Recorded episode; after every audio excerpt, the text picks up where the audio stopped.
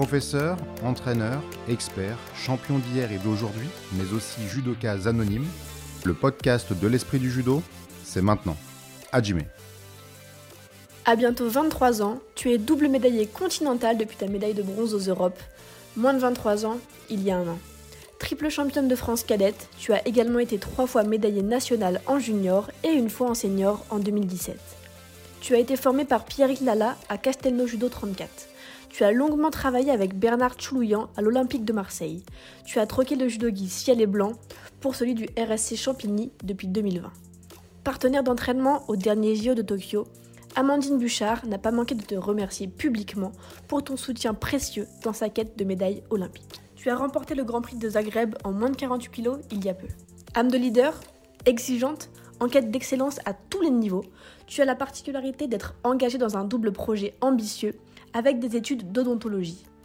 Tu devrais ainsi sortir diplômé en tant que chirurgien dentiste en 2026. Bonjour Blandine Pont.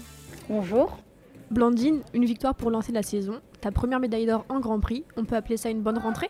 Ça faisait longtemps que j'attendais ce retour à la compétition, après le Covid, après aussi ma blessure au dernier championnat de France auquel j'ai pas pu participer. Donc euh, j'avais pas eu de sortie depuis un moment, donc euh, je suis super contente d'avoir pu m'exprimer et je me suis régalée tout au long de la compétition. Donc euh, voilà, que du positif. D'abord, on a eu les stages d'été qui m'ont permis de, bah, d'engranger un, certain nombre de, combats et de, de, fonds, on va dire. J'ai beaucoup travaillé avec mon club, donc c'est vrai que toute cette période de travail m'a permis de prendre confiance en moi, de, perfectionner mes, points forts et d'améliorer mes points faibles. Je me suis pas mis de pression et je me suis dit, voilà, essaie de, mettre en place tout le travail que tu as, as fait. Et voilà, j'ai essayé au mieux. La rentrée, elle se fait aussi pour toi à l'université Paris Diderot. Dentiste, qu'est-ce qui t'intéresse dans ce métier?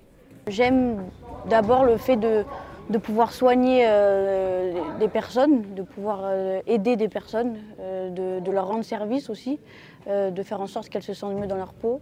Et puis j'aime beaucoup le côté manuel de la profession, c'est très manuel et on rentre direct dans le vif du sujet durant nos études.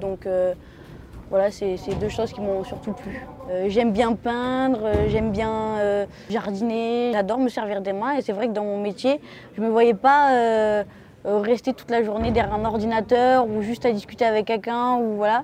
Fallait que je bouge, que j'utilise mes mains et je pense que c'est pour ça que ça m'est venu cette idée de, dentaire et de médecine. Voilà. J'avais besoin de me sentir utile auprès de personnes, d'être en contact avec des gens, euh, de, discuter, de partager et surtout de, sentir que j'ai aidé quelqu'un en fait. À la base, je voulais faire euh, chirurgien tout court en médecine. Euh, mais vu l'étendue des études et le concours de l'internat en cinquième année qui me semblait compliqué avec le judo, je me suis dit qu'est-ce qui ressemble? Et, donc j'ai fait un stage d'observation en dentaire et c'est là que ça m'a énormément plu parce que ça regroupait en fait tous les éléments que j'aimais en chirurgie euh, mais dans la bouche en fait. C'est ça que j'ai beaucoup aimé. Maintenant que les jeux arrivent dans trois ans, je me suis, laissé, je me suis dit que ça serait maintenant qu'il fallait se laisser plus de temps pour le judo.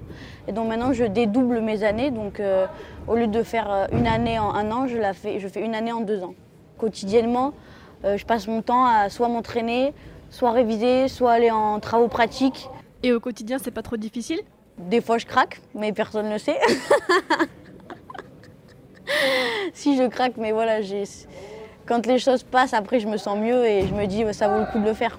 J'ai parlé à ma faculté et ils ont fait en sorte que mes TP se, se, placent entre mes deux entraînements. Euh, et les cours, ben, j'y vais pas, mais au moins, je peux aller en TP. Et, et c'est les déplacements en fait, parce que ça te fatigue physiquement, ça te prend du temps, ça te prend du jus, tu es stressé, donc euh, oui, c'est ça le, plus, le plus difficile, je dirais.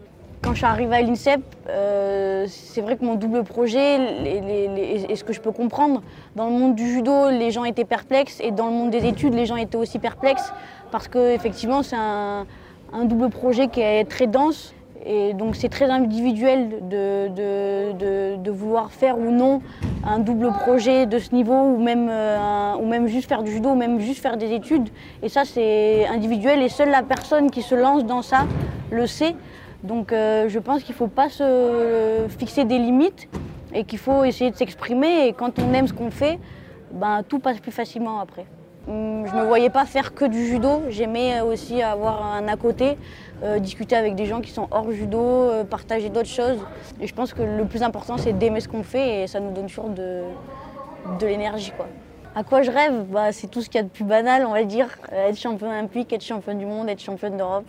Et puis surtout, et surtout réussir ce double projet de devenir dentiste, chirurgien dentiste et, euh, et euh, médaille olympique ou médaille mondiale et essayer de, de, donner l'exemple, si je peux me permettre, à mon, humble échelle aux jeunes, aux jeunes générations, de leur dire de faire ce qu'ils ont envie de faire et peu importe euh, s'ils n'ont pas forcément de soutien, si eux ils croient en eux, ben de, de, de lâcher les chevaux et de, et voilà, de, poursuivre leurs rêves, peu importe, peu importe les, ce, ce qu'ils sont.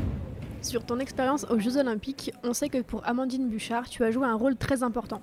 Comment toi, est-ce que tu l'as vécu? Avec Amandine, déjà, on était partenaire de club cette année-là. Donc c'est vrai qu'on était déjà, on avait déjà commencé à avoir une relation amicale en dehors du judo.